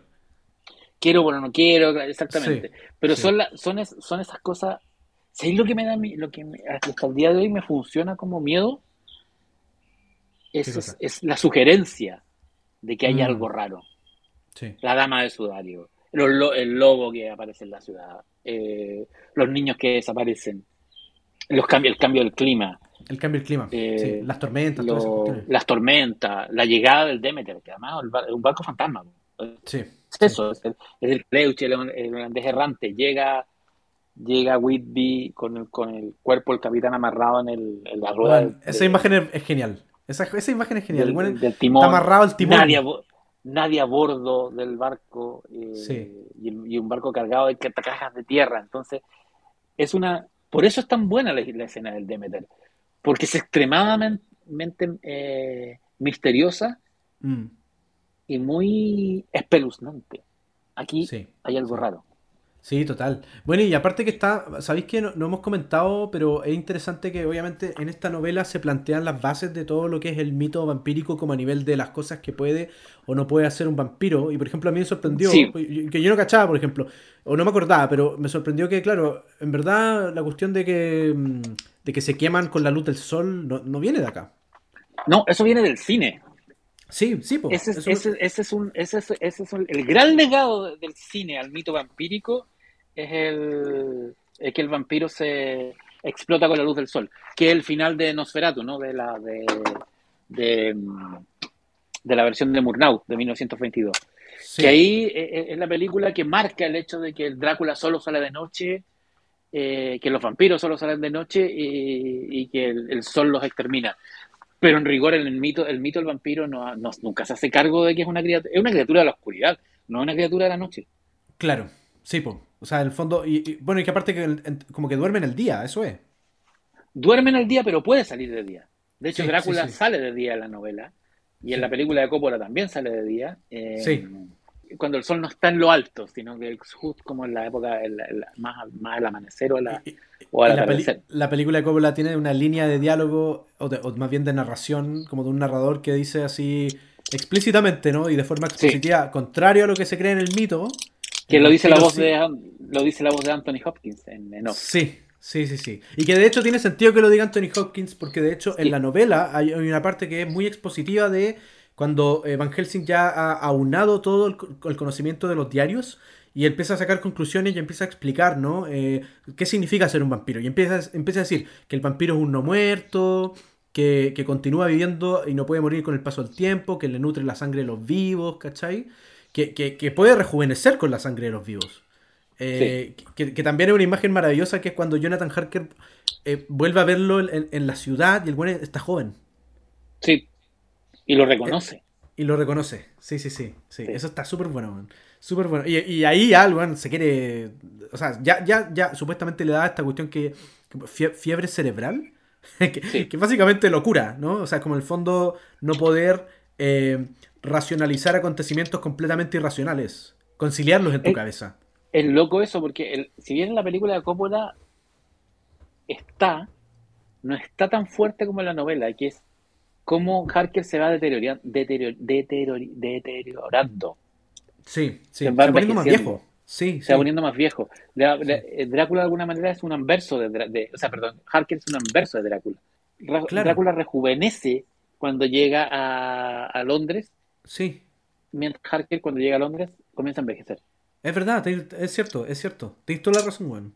Y ese pobre personaje es un weón que le van pasando puras weas, así como que en el fondo eh, le ocurren cosas. Él, solo como que está ahí para como un poco pushing ball, ¿no? Para que le, peguen, le peguen y le peguen. Y al final nomás tiene su remate cuando es, él quien le corta la cabeza a Drácula. Sí, pero, pero, pero es curioso porque básicamente es, es el personaje que llega a mover la trama, supuestamente. Sí, sí, porque es él el que va al castillo, es él el que va con el trato comercial y la mm. cosa se le da vuelta y termina siendo efectivamente un personaje al cual solo le pasan cosas, salvo en el inicio y el final. Sí, exacto. O sea, o sea en ese sentido, y, como contrapunto a él, me parece mucho más movediza e integral a la trama Mina. Mina es un personaje, es un personaje súper adelantado para la época, ya lo dijimos, un personaje, es un personaje femenino que no es una dama en apuros. Es una dama a la que le pasan cosas, pero es una mina que se. Mina, mina. Fíjate que en esa primera versión de Drácula eh, venían algunos nombres traducidos. Y era Guillermina. Guillermina. Ah, claro, Wilhelmina. Wilhelmina. Wilhelmina era, era Guillermina. Y Juan, eh, no, era Jonathan Harker, pero Jack, eh, Jack era Juan. Juan y el. Y, y, bueno, Abraham era literalmente Abraham Van sí, Helsing. Sí. Y Lucy era Lucy, pero Drácula y Lucy era, era con I, latina. Pero, Podría haber sido Lucía. Pero, pero, era Lucy así, ¿no? Y era, y, pero Guillermina, Guillermina eh, Murray era como muy, muy divertido. Como que para mí siempre fue Guillermina, ¿cachai? Sí, sí, sí y, siempre me llamó la atención en las versiones, en las versiones clásicas de, de Drácula que daban en la tele cuando que, yo veía de chico. Mina no existía, era Lucy. Lucy era el personaje femenino principal. Sí, pues porque lo dan vuelta. yo no sé por qué y en algún, Y en algunos lo dan vuelta, cambian el personaje, hacen exactamente, pero yo creo que es porque el nombre Lucy es mucho más, es un nombre más recordable que Mina, no es tan fuerte. Se me ocurre que, esa, que esa, es la, esa es la razón por la cual hacen lo inverso. Porque Mina es un nombre raro. Y Will Mina es un nombre raro. Lucy no. Sí, sí, y de hecho incluso ah, tratan de hacer cosas en algunas versiones eh, como también en este em, intento de condensar la novela, como de, no sé, que hacen que Mina sea hija de Van Helsing. Sí. Como, ¿Cachai? Como ese tipo de gestos que, que, me imagino que son para hacer más personal la, la carrera contratiempo del final, ¿no? Que, que en el fondo... y, eso viene de la obra de teatro. En la obra de teatro, eh, no sé si Mina o, Lucy es hija de Van Helsing. Creo que Mina. Ah. Mina es hija de Van Helsing y Mina es la que muere. Y Lucy es la, es la que se convierte en el objeto de deseo del, vampiro. Ya, perfecto. Pero bueno, ya, sí, ya. Pero, pero igual lo entiendo en términos como de querer que la batalla de Van Helsing con Drácula sea más personal. Sea, sea personal. Porque claro, la novela es un... Van Helsing también es un personaje que viene de Oriente. Bueno, viene, viene de Alemania, eh, no es, no es digamos, de Holanda, es holandés. De Holanda, perdón. Sí, sí, sí, sí. Eh, pero también no, no, viene de la metrópoli, no viene de Londres. Estamos mm. hablando de, la época victoriana, donde el centro del mundo era Londres. Sí. ¿Tú conoces Londres? Eh, sí, eh, una vez. Y Es heavy, weón. Yo, yo, fui el 2017 a Londres y no sé si te pasó lo mismo. Pero tú cuando camináis por Londres decís, esta ciudad realmente... Que no, no, no me pasó en París, no me pasó en Berlín, no me pasó ni en Nueva York, ni, ni, en, ni en Madrid, menos. Londres tiene una cosa de esta weá, esta ciudad es la capital, fue la capital de un imperio. Sí, sí, sí, sí, sí, te cacho. Pero ¿sabéis qué? Eso, eso que dices tú me da esa sensación, me dio esa sensación, pero también de una forma tal cual lo decís tú en, verbo pasado, ¿no? Fue la capital del imperio, ¿cachai? Sí, fue. sí. esta ciudad fue la, fue la capital del mundo. Esta ciudad gobernó el mundo. Tiene una cosa como que pero claro, porque en, Roma tú también encontráis eh, recuerdos del, pasado, pero de un pasado distante. Mm, sí. Londres. Roma es un collage. claro. Sí. Eh, París también. Pero Londres, tú decías, esta ciudad, esta ciudad gobernó, gobernó el imperio que gobernaba el mundo no hace tanto tiempo. Eh, o sea, en términos de, tiempo de tiempo histórico, 100 años, 200 años atrás, no hace tanto tiempo. Es como ayer que igual también se, como que desprende también esto que uno lee en las novelas, ¿no? De esta, comillas, eh, decadencia gótica. no en el sentido del gótico de arquitectura, sino como de ambiente, porque por tú yo de haber estado cuatro días ahí o cinco, y los cinco días me tocaron con niebla. O, con, o, grisáceo, ¿no? Esta cuestión grisácea que tiene, así como... Sí, y está siempre nublado. Sí, sí. Siempre nublado y tienes por un lado eh, edificios muy altos y modernos, pero pero por otro lado tiene una arquitectura monumental llena de cúpulas, con Mm. paredes gruesas, es como...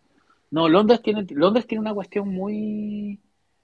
O sea, yo no me imagino Drácula en otra ciudad del, eh, en otra ciudad, en una ciudad distinta a Londres. Bueno, también tiene que ver con la época. eh, pero, es, eh, pero básicamente es eso. Para mí Drácula es... Sí. Quiero, quiero, quiero regresar a una de las primeras ideas de la conversación. Es una novela sobre una invasión. Total. No, es que, es que, es que lo que está. Porque lo que tú hiciste fue la capital del imperio. Y hoy en día, cuando uno usa el concepto de el imperialismo, como que todos piensan en Estados Unidos, ¿no? Que vendría siendo como. Que también es, creo yo, el imperio en decadencia hoy por hoy, ¿no? De, de, de la Sí, cultura pero, pero, el imperialismo, pero el imperialismo viene de la Inglaterra, pues de, Sí, sí, sí, de- de sí, la, sí. de la, de la compañía de, vapo- de vapores del Oriente, de, Sí, sí. De, de- de todo lo que de, de todo lo que hizo la Marina Mercante inglesa y la, y la Royal Navy, que la política de, conquistar los mares. Claro. O sea, eh, realmente Pero a lo que voy, a, lo que voy es que el- ese concepto, comillas, imperialismo siempre está muy ligado al concepto de racismo. ¿Cachai? Y, aquí- y- y es interesante eso porque esta novela tiene esa tesis. ¿Cachai? tiene esa tesis y, y- y no es menor, weón, que Jonathan Harker, que es un abogado inglés joven que representa toda la audacia de la juventud inglesa, trata, trata con cierto desprecio eh, todo lo que tiene que ver con la Europa, con, con- su, experiencia en Europa Oriental, Sí. con miedo, con desprecio hacia lo- habla de los gitanos, Los de la gitanos. pobre mujer que llega, Sí. la pobre mujer que llora, y la descripción de, que hace de Drácula es, es repugnante. Es, Mm, este weón no es como yo. sí. Hay un racismo in- implícito en la manera como, como Harker trata a Drácula que le rebota en contra. No, heavy, total, total. Y, y- bueno, es que ahí se puede decir demasiado, porque ponte tú y yo este, este año es, eh, se casó mi hermana, y mi hermana vive en Holanda, ¿cachai? Y yo pasé unos días así allá, fui para el matrimonio y todo, y es heavy esa cuestión de, de- del racismo como de... Porque, porque allá también está en Europa, weón, ¿cachai? Pero, pero, hoy- pero está, está más atenuado y muy, muy... em, no quiero ser polémico, ¿cachai? Pero en el fondo tiene como una cosa muy leve, como a nivel de... de no, nosotros no somos racistas, ¿cachai? Pero igual en el fondo tú veis que todos los guardias en el barrio rojo son negros, ¿cachai? Como todos los... No sé, los barrenderos son de otra etnia, ¿cachai? Como que el Sí, fondo... no, y, el, y, el, y, el, y, el- y- y los movi- los movimientos progres eh, eh, europeos son exactamente iguales. O sea, nosotros no somos racistas, somos el ejemplo para el mundo, pero bueno, o sea, igual la amenaza que viene de, de, de Oriente, el Islam, es una Mm, mm, es otra cultura. sí. Yo creo se que fue, se- fue corriendo, se fue corriendo el límite nomás. Yo, yo, yo creo que también es un medio atávico, o sea, o sea uno, n- en, en- si uno reduce la historia a, a tiempo, bueno, hace menos de 500 años, Europa era, estaba conquistada por los árabes. Claro. Y de hecho, el propio, el, el mismo personaje histórico de, de Drácula eh, es una suerte de, liber- de libertador eh, rumano, un libertador cristiano que expulsa a, lo- a los árabes de, de, Sí. de, de- de Valaquia, lo que hoy día Sí. es Rumania y Hungría. Y, y que se siente muy orgulloso también de su pasado étnico. Que lo dice en, una- en un, en un monólogo que le está diciendo cuando se enoja, ¿no? Y con Jonathan Harker. En, la- como- en el castillo, sí. Sí, sí, Y ¿cierto? que- Y- sí. Está en la película y está en el libro. Está en la película. habla de la, que está que la que es por su por su sangre corre la sangre ahí habla de voivoda po, que Claro. él era de los antiguos voivodas que es lo- los príncipes rumanos que es Sí. la única referencia del libro a a quizás Black Tepech que no está tan no está tan asumido como en la como en la película de Coppola y que es digamos Es que la, la- que hace el vínculo es más directo Es que, es que esa referencia, me- lo que he leído es que es externa. O sea, que Bram Stoker tampoco nunca la, la dijo de forma explícita. En la novela no está, digamos, de forma explícita. ¿Cachai? Claro, y, y- y es curioso, yo, eh, me acuerdo que en el prólogo de la novela de Oveja Negra, la primera Drácula eh, que leí, contaban a modo de anécdota lo que ocurre eh, cuando el libro Drácula sale de Inglaterra y comienza a llegar a distintas partes del mundo, y cuando llega a, a Rumania y a Hungría, y lo empiezan a, a- a comprar los lectores húngaros pensando que era una suerte de biografía de Drácula que para ellos era Ah. Bernardo Higgins, ¿cachai? Entonces, chucha, bueno, un inglés escribiendo de Bernardo Higgins y, se, y, y- por hacer la analogía, y de repente, ¿dónde- esto no tiene nada que ver con, con, con mi libertador, con mi padre de la patria. Me imagino, perdón, paréntesis, me imagino así como a, a un viejo pinochetista desconectado de la realidad que vive en una montaña o en algún lugar del sur y el que le llega una copia de los fantasmas de Pinochet. así. Bueno, heavy, o que va a ver la película que está haciendo Fábula de donde, Dracu- donde Pinochet es un vampiro. Bueno, a propósito, ¿Sí? hay una novela de vampiros ¿Ya? mexicana ¿Ya? que escribió Carlos Fuentes. Carlos Fuentes, Ah, sí, sí, sí, sí. que Sí, se llama sí. El Conde. Él tiene su Y versión de Drácula. que, En México. Se llama Vlad, perdón. Vlad se llama. Y es donde Sí. Drácula llega a llega a Ciudad de México. Es la, es la novela más rara de Carlos Fuentes. Yo no la he leído, no la he leído, he escuchado de ella, pero, pero, pero encuentro que como concepto está bueno. Como Drácula en México. Es una idea muy friki Sí. y que pavimenta mi, mi teoría de que quizás el mejor relato de vampiros después de Drácula es un relato latinoamericano. Para mí, por lo menos. ¿Ya? El almohadón de plumas de Horacio Quiroga. Ah, y yo creo que es el cuento de vampiros absoluto. Directa relación con, con esta novela. O sea, directa relación. Porque el- Absolutamente, ¿no? Sí, sí, es, sí, sí, sí. es el almohadón de plumas de Horacio Quiroga es el relato de vampiro, a pesar de que lo, una vez tuve una conversación con, como con un con un con un freak que le gustan mucho mucho lo- la historia de vampiros y me decía que el almohadón de plumas no era un no era un relato de vampiros porque era una criatura sin una era un bicho, no era una Sí, no era sí, sí. racional y el Sí. vampiro tiene que ser una criatura racional. Yo tiendo a pensar, sí, entiendo su punto de vista, pero para mí, como lector, El almohadón de plumas es un cuento de vampiros perfecto. Es un cuento de... Sí, sí. Lo tiene todo. Tiene una No, atmósfera y- gótica en una casa en Uruguay, en algún lugar de... Sí, en Uruguay. sí. eh, una dama que comienza a, a- a empalidecer, Mm, tal cual Lucy. sí. Y, un- y un Y- y que no personaje por qué.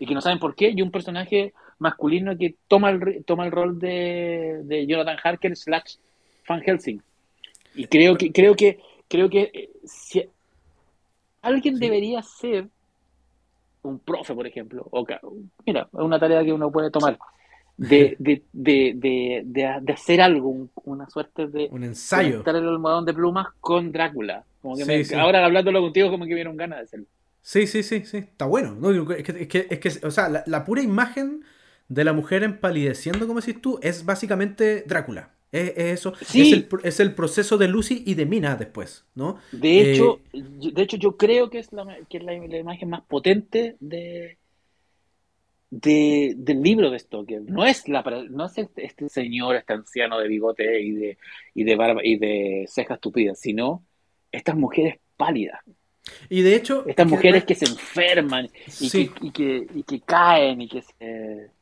Hay, hay paréntesis, ahí hay un detalle que me encuentro bellísimo que tiene que ver como con esta, estas cosas que quedan fuera del tiempo, ¿no? Que, y que, que pasa mucho en ciertos libros y novelas. En la, la- en la sesión pasada que hablamos de Crónicas Marcianas con Ricardo Martínez, comentaba, le comentábamos, claro, que ahora sa- sabemos que Marte era un, es un desierto pelado rojo, ¿cachai? Pero cuando Ray Bradbury lo escribió, él le ponía ríos, ¿cachai? Como que no, no le importaba, era, para él era más que nada agarrar y, y crear su imaginario en este planeta, ¿cachai? Y acá sucede lo mismo con el tema de las transfusiones de sangre. Sí, po, sí, sí, son, son, son bien, bien chacales. Mm. Como que, Sí. como que no hay, no se toman medidas de. Porque, porque No hay tipo, no hay tipo sanguíneo, No, hay, existe- no hay- no hay tipo sanguíneo. Y a, y a Lucy le hacen transfusiones de sangre como si nada. Sí, y como cinco días seguidos. Sí. Y, Pero- y- y y sabes que en esa parte, de hecho, eh, la novela tiene varios, bueno, varios momentos como más pausados, eh, más de construcción de, del misterio, como, de, como según la- los puntos de vista, qué sé yo. Pero esas, esas- hay partes que son como comillas más eh, trepidantes, por decirlo de alguna forma. Y esa Sí. parte de, de Lucy perdiendo sangre y, y- y- no saben por qué, y, todo lo- y le van inyectando y, le van inyectando transfusiones de sangre. Y luego vuelve a caer, ¿no? Esa parte también es como un poco eh, la tensión de esta chica se nos va a morir, ¿cachai? Y, y es la ciencia compitiendo con lo sobrenatural. O Exactamente. sea, es Occidente compitiendo con Oriente. Y volvemos a la, a la gran tesis de la novela, ¿no? Sí, que es la- sí, esta sí, cosa de invasión.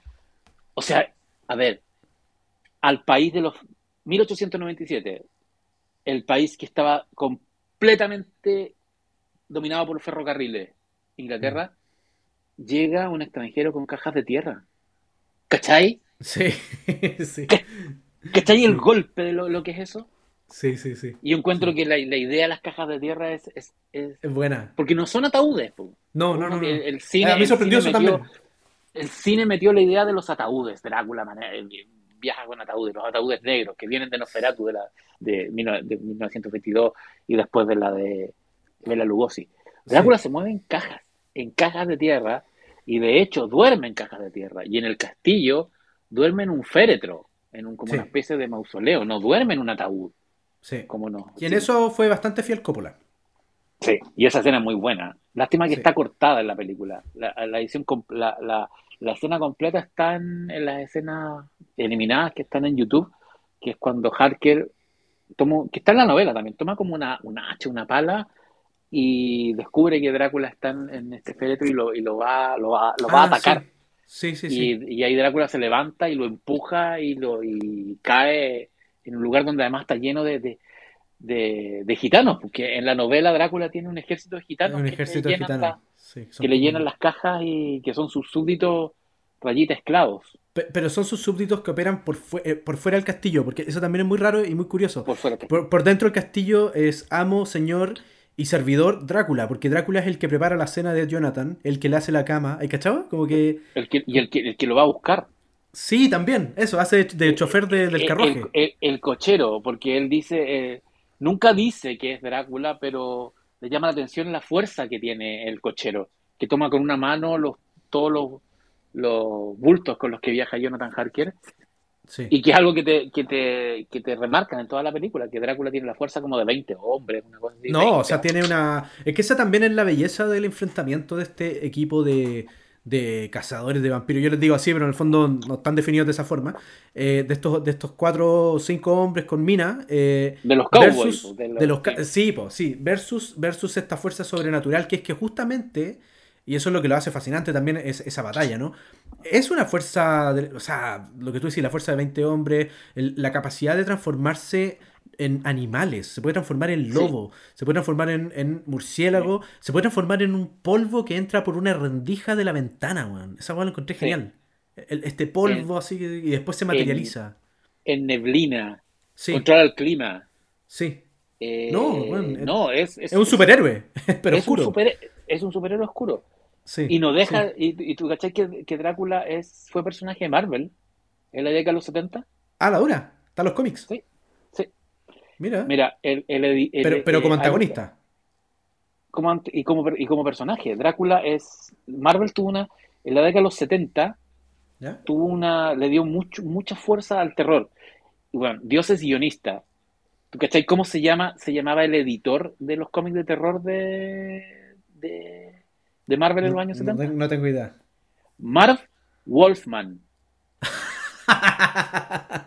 y es su bueno. nombre real, no es un seudónimo.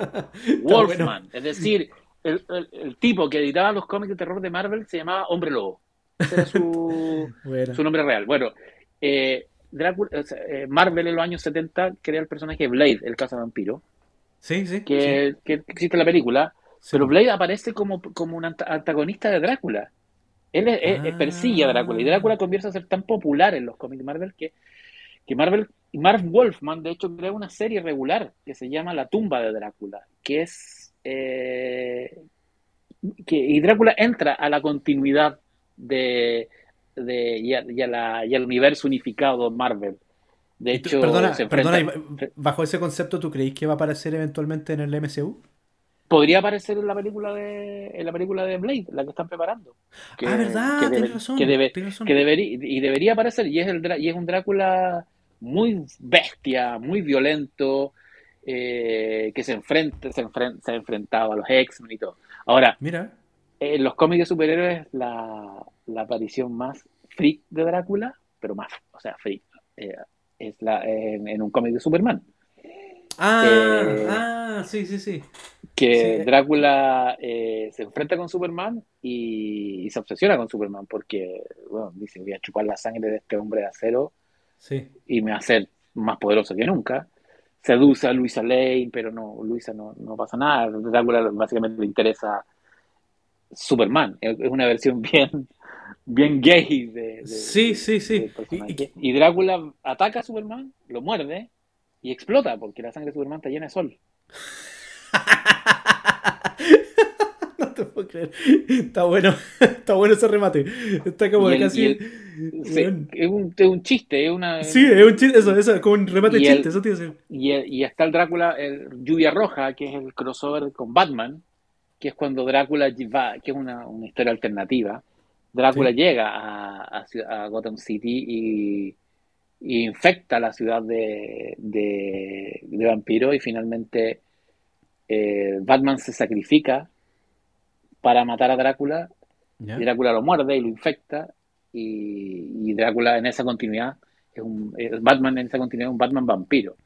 De hecho, eh, ah. termina con los vampiros existen, no todos son malos. Y, es eh, Batman vampirizado. Se convierte en, el, en, un verdadero hombre murciélago para proteger a la ciudad gótica. Bueno, qué heavy, qué heavy la, la, la capacidad cultural pulp al que ha llegado el personaje, porque, o sea, no olvidemos, también existe, no sé, eh, eh, Drácula versus Billy the Kid. Sí, es, eh, que lo daban en entradas de cine, no me acuerdo. Sí, sí. Yo lo veía cuando chico. Que también es otra aparición freak, ¿cachai? Como, sí, ¿quién, se, hace cargo de mucho del Drácula cultura pop, cultura trash? Es Stephen King. En, bueno, mi, novela favorita de Stephen King Salem Slot que es la, su segunda novela, que es que, parte una anécdota. Eh, su mujer le dice, eh, ¿qué pasaría si Drácula apareciera hoy día en un, en un pueblo de mierda en Estados Unidos? Mm. Y, y, una de las cosas más interesantes que tiene Silent Slot, que es una novela que, que además es una novela muy... Es, muy aterradora Silent Slot como novela. Es una novela de vampiros que da miedo. Sí que el, el, héroe, el quien, quien el, el, que enfrenta al vampiro es, eh, bueno, está el escritor Ben, ben Meyer que llega, que llega a este pueblo, pero quien básicamente mueve todas las artimañas, el Van Helsing, es un cabro de 14, 15 años que sabe cómo enfrentar a los vampiros porque lo aprendió todo a través de los cómics y, y de las películas. Sí, no, y, y, esa es una idea genial, pues, porque en el fondo está y que está en Drácula. Sí, sí, es que es un Drácula actualizado a, esos tiempos, donde la cultura pop ya, ya es parte del, del, del, imaginario cultural que, en el que convivimos al día de hoy, ¿cachai? Entonces tiene demasiado sentido. Y, en el fondo King lo dice y lo dice en, en, un ensayo que está en Danza Macabra, en este libro, este libro que, que él reflexiona sobre el terror, sobre todo el, terror en el cine y la televisión. Mm. Que, ¿Cómo sería Drácula en el siglo XX cuando su imagen está en cereales? Está en dibujos animados. Bueno, eso, es eso, es súper loco porque, por ejemplo, hoy día yo le dije a mi hijo, em, oye, eh, ya, fue todo porque ya eh, tenía que bañarlo temprano para poder llegar acá a, grabar contigo, ¿cachai? Entonces ya, pues apurémonos, le dije, no sé qué, ¿por qué estoy tan apurado? No, es que tengo que grabar el podcast a las 8. Y me dice, ¿de qué vaya a grabar? Y yo le dije, de Drácula. Y él, oh, qué buena. Y es que para él Drácula es el de Hotel Transilvania, que es bueno, ¿cachai? El, el Drácula es, un monstruo bueno. Entonces, es como chistoso el viaje del personaje desde la novela, donde es como un animal, como decís tú, a, al día de hoy es como una suerte de antihéroe en una película infantil, ¿cachai? Pero no es nuevo. Acuérdate que en los años 60 y 50 estaba Piedrácula en los Picapiedras. Ah. Y Frankenpiedra, Frankenstein. Sí, sí, sí, sí, sí, sí, sí. O sea, o sea, claro, las versiones infantiles han existido. Dragonstone, que era, y Frankenstein, que era, lo, era la, la continuidad de los Picapiedra. Drácula y. y lo. y, y, y Frankenstein. Luego, claro, tienes. Eh, habían. no sé, pues, a ver, en, en los dibujos animados de los 80. El otro día lo hablaba. Me tocó presentar un libro, fíjate, de que, que sacó, una editorial que se llama Dogitia, que se llama... Esa es la del Pastor Salas. Del, Pastor Salas. Es un libro que escribió eh, Gonzalo Llanedel sobre los dibujos animados de los años 80. ¿Ya? Eh, sobre todo estos, estos, estos dibujos que no eran dibujos animados, que básicamente lo que nosotros vimos eran comerciales de media hora para vender juguetes. que era eh, G.I. Joe, Transformers, Mask, Thundercat, que eran eso, eran en el fondo eran, eran parte de la industria del juguete. Sí. Y, entre las cosas que hablamos en la presentación, era que en todos, pero absolutamente todos los cartoons de, acción de los 80, desde, desde G.I. Joe hasta los Centuriones, habían dos objetos, personajes universales que se repetían y que tenían su aparición. La espada Excalibur y Drácula. Siempre se mm. enfrentaban a Drácula. Mira. Qué, oh, interesante igual porque en el fondo vendría... Es como que Drácula bajo ese concepto vendría siendo como el, el, gran villano por antonomasia, así. Como el gran villano. El, jefe final. Y como en los dibujos animados de los sábados de la mañana no podíais mostrar sangre, eh, Drácula vampirizaba con la mirada, eran ojos, ojos de poder, ¿cachai? Como que mm. y, convertía a los como en, zombies a las víctimas, no las mordía. Mira. Era claro, porque en los dibujos animados existía ese, esa cosa como no, no, no se puede usar la violencia, de ni sangre ni, la mordida. Además que la mordida en el cuello es bien mayor de 18 años. No, es que es, que erótica, po. Absolutamente, ¿cachai? De hecho, eh, hay una cosa que tú estás mencionando antes ahí de con Drácula versus Superman, de esta idea como homoerótica. Yo creo que de forma muy velada igual está en la novela. ¿no? Como Súper velada. ¿Cierto? Y de, y de hecho, y de, y, y, de hecho es bien interesante que Drácula en... no muerda a Harker, pero se lo deja para él. Sí, sí, sí, sí, sí. Exacto. Le dice, a, la, le dice a, las concubinas, no, él es mío. El hombre es mío. Sí, pero nunca lo muerde. Exacto. Nunca lo muerde, nunca lo ataque, pero, nunca lo ataca, pero se lo deja para él. Eh. Y claro, y, la, y bueno, hay un montón de ensayos acerca de la relación de admiración que tiene Van Helsing hacia Drácula. Sí, sí. No, y también, bueno, es que para qué andar con cosas, también este grupete de, amigotes, todos hombres, ¿cachai? Que eh, a, las mujeres son como, que muy me imagino de la época victoriana, objetos sagrados que, no, eh, por ejemplo, a Mina, ¿no? siempre la tratan de sacar del grupo. No, que tú, eh, tú tienes que estar fuera de la investigación porque esto es muy... Porque te puede pasar algo. Sí, es muy duro para tu... Claro, es muy duro para tus nervios y no sé qué. Entonces igual está esta cosa como de los machotes, ¿cachai? Como el, grupo de colegio de hombres que andan. Sin embargo, Mina es la única, es la única que, se enfrenta directamente con Drácula. Drácula la bautiza. Sí, po, de hecho. Eh, le, da de beber su propia sangre. Le da, exactamente. La, la quiere como, como esposa, la quiere como la nueva, su nueva concubina. Claro, porque la película no está, el, no está el rollo de que es la encarnación de la de la novia eh, perdida, ¿no? De Elisabetta, que está en la película de Coppola. y fíjate que, pero no es de Coppola. Esa idea está en otra peli, está en una versión de, en, una versión de los años 70 de Drácula, que es la de Dan Curtis, que hizo el, el tipo que hizo Barnabas Collins, que hizo Sombras Tenebrosas. Ah, ah ya, ya, sí, en, sí. En Sombras Tenebrosas, que es este vampiro, Barnabas Collins, eh, ¿Sí? Estaba la idea de que eh, eh, una, la nueva chica que llega, la nueva institutriz que llega a Collingwood, creo que se llama el pueblo, era la reencarnación de la novia del vampiro, de la novia que, había perdido cuando chico. Y Dan Curtis hace una, como Sombras Tenebrosas se hace tan conocida y tan importante, él hace una versión de Drácula que es con Jack Palance, y que básicamente él adapta Sombras Tenebrosas al mito de Drácula.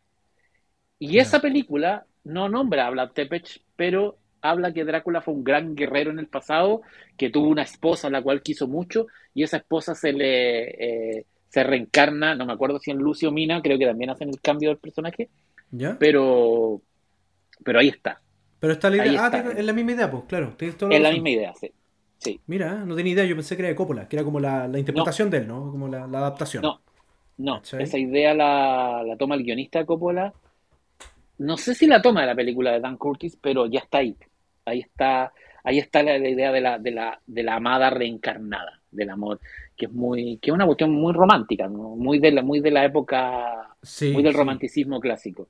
Sí. Y que yo creo que la película la funciona muy bien. A mí me gusta el, el link que hacen con que hacen con Mira Elizabeth. Y cachai que hay una novela muy mala que se llama Drácula el no muerto, que supuestamente escribió Dacre Stoker, que es como el, tatara, el tataranieto de, de Bram Stoker, y yo la compré la novela, salió hace un par de años, no sé dónde la tengo, creo que se la regalé a mi hermana. No me gustó mucho. y que era la, la, novela la publicitaron como la, la continuación oficial de, de, la novela de Stoker y que supuestamente estaba basada en, en los diarios de en, la, en, los apuntes que dejó Bram Stoker antes de antes de morir así como de, eh, como Tolkien con su hijo así como Tolkien con su hijo o como el hijo de, de, de Frank Herbert también claro claro y, y la novela es una basura. La novela, la novela no la novela no continúa. La novela, eh, o sea, yo te digo, Dacre Stoker nunca leyó la novela de, de Coppola, de, de Stoker. Qué mal, güey. La novela continúa la película de Coppola. Ah, mira. La novela eh, es ah, agarra, agarra la línea del romance. Agarra la, agarra la, agarra la línea de la, de la novela de Coppola y le hace y, y de ahí continúa, donde básicamente como que Dacre Stoker, este personaje, em, eh, dice, bueno, el mundo entero eh, considera como oficial la película de Coppola y, él continúa esa historia. Sin embargo, Dacre Stoker ¿Mm? Tiene otra novela que la escribió a medias con G.D. Barker, que es un escritor de terror y de novela policial em, gringo. La novela se llama Drácula, el origen. Yo creo que la escribió eh, G. Dave Barker y Doug Stoker puso la. Como el nombre. nomás. Sí, sí, sí. Que es una novela muy súper interesante sobre protagonizada por Bram Stoker cuando niño. Y él tiene una. empieza a tener una enfermedad en la sangre. Eh, tiene anemia. Y todo eso se vincula con una con una eh, niñera que viene a cuidar a los Stoker y que ella, ella viene de, de Europa del Este. Y que supuestamente eso es, esa experiencia sobrenatural habría eh, inspirado a Bram Stoker a escribir eh, Drácula. es una novela, es una novela publicada está en español por Planeta. ¿Ya? Yo la compré en México, no sé si la, si la habrá traído Planeta acá. Se llama Drácula, el origen. Y sabéis qué? Eh, todos los prejuicios fuera, la novela, la novela es buena. la novela es súper es súper buena. Es, está bien, eh, da miedo. Eh, por eso yo creo que Dacre Stoker lo ocuparon de nombre nomás. sí, sí. Porque, porque J.D. Barker, que es un muy buen escritor de novelas de terror, de novelas de terror comerciales, arma una buena, una buena historia de de origen de, de cómo Bram Stoker escribe el, el, el, libro Drácula. Tiene muy buenas ideas. Yo diría que una de las buenas, una de las buenas novelas, porque hay harta novela eh, de Drácula eh, post Stoker, como el personaje está libre de derecho. Es que, es que eso mismo, sí, pues usted, dice, como está libre de derecho, cualquiera podría escribir una novela. De hecho, tú puedes, cualquier, cualquiera puede hacer una película, escribir una, una novela, escribir un... Bueno, hay muchas, hay muchas adaptaciones a cómics de Drácula. Sí. Algunas muy buenas. Hay una de... Una de las que yo recomiendo mucho el de... Es de George Bess. George ah, Bess, que es de un ah, francés. Es, que te tengo que mandar, te tengo que mandar la, la carátula de, de, este capítulo, porque la imagen que le puse fue la de George Bess. Que es, o sea, es una, es una maravilla, pero una maravilla esa, esa, ese, ese cómic, además en formato grande, y es la novela completa de, de Stoker, entera, entera, entera, entera. Y, Hermoso. Y es, es preciosa. Es una, y es en blanco y negro. Es, y además, el, Drácula de la, de, de, la versión de George Best va cambiando de acuerdo a, a sus versiones fílmicas. A veces se parece, se parece al de Christopher Lee, a veces se parece al de. Ah, qué bueno al de, al de. ¿Cómo se llama? Al de Bela Lugosi. Sí, sí. A veces es el Nosferatu de Murnau y, y Klaus Kinski, o sea, este, pelado con, con, los dientes adelante. Y luego a veces es un, es un príncipe victoriano como el de. como el de Coppola. Es que, ¿sabéis qué? Encuentro fascinante lo que me estáis diciendo, porque básicamente esa versión vendría como a tomar el, mito original, ¿no? Porque es una adaptación de eso, eh, sí. pero, pero haciéndose cargo de todo el, viaje del personaje a través del siglo XX. absolutamente. Y que, y que es un personaje... Bueno, qué buena... Qué buena frase te mandaste, yo creo que es casual. Yo creo que Drácula es, es un personaje del siglo XX. Sí. Drácula viene, aparece literariamente en, los estertores finales del siglo XIX y representa de alguna manera, eh, eh, representa, claro, el fin del siglo XIX y el inicio del siglo XX. Porque ¿qué es lo que es? ¿Qué es lo que es la invasión de un extranjero al, imperio de, absoluto de, de, inglés del siglo XIX? Es una metáfora de todo lo que ocurre en la primera mitad del siglo XX. Mm, de la Gran Guerra que comienza en 1914 en Europa y termina en 1945, que básicamente es una sola guerra. Claro. con, un, con un periodo de paz entre medio y que canónicamente llamamos Primera y Segunda Guerra Mundial, pero es una sola guerra. Es y que es el enfrentamiento de, de, Europa Oriental con Europa Occidental. Sí, eso es la Primera Guerra Mundial y eso ha sido básicamente todo el siglo XX. Sí. O sea, ¿qué fue la Guerra Fría? Era lo que... Es, o sea, el, el, la cortina de hierro estaba, eh, estaba en Berlín eh, físicamente, pero estaba en los Cárpatos, estaba en Transilvania. Sí, es que, es que, bueno, ahí volvemos un poco y, tal vez para redondear y, también ir cerrando la conversa, porque llevamos ya como hora y media conversando, está esta idea que eh, de forma sintética podríamos decir que es básicamente el fantasma de la otredad. Eso es, es como... Bueno, ah, sí, y, ese es, y eso te explica todos los procesos políticos desde 1850 hasta el 2022. Hasta ahora. Sí, po, por eso Drácula es tan actual. Sí, o sea, y de hecho. Es una novela que hay que volver a leer y el personaje no pasa de moda. Y eso te iba a preguntar, así como, ¿por qué, por qué leer hoy, 2022, eh, Drácula? Después de todo, todas las versiones que han habido del personaje, ¿cachai? ¿Por qué volver al mito original? Porque, eh, por varias razones. Una, eh, en el fondo es un complemento a toda la. La mayoría de la gente conoce a Drácula por el cine. Drácula es un personaje del cine, hay que decir. Más que la literatura. El cine se lo robó a la literatura. Pero claro, uno vuelve a la fuente original y, descubre de dónde viene el personaje. Pero por otro lado, eh, yo creo que Drácula nos ayuda a entender los vaivenes de Occidente. Mm. O sea, Chile y Latinoamérica están en, Occidente por una, por una cuestión casual. Yo no creo que, Latinoamérica, que los latinos ni los gringos seamos occidentales. Estamos por una guada fortuita este lado del mundo. Pero mm. Occidente es Europa. Y Europa ha escrito la historia de la humanidad por lo menos hasta, hasta ahora. Sí, era una idea que decía el Patursúa cuando hablamos de la comedia de Dante, de hecho. Sí. Como del fondo, esta es una novela europea. Es una, y, esta, y esta es una. Y Drácula es una novela europea. Sí, sí. Drácula es una novela.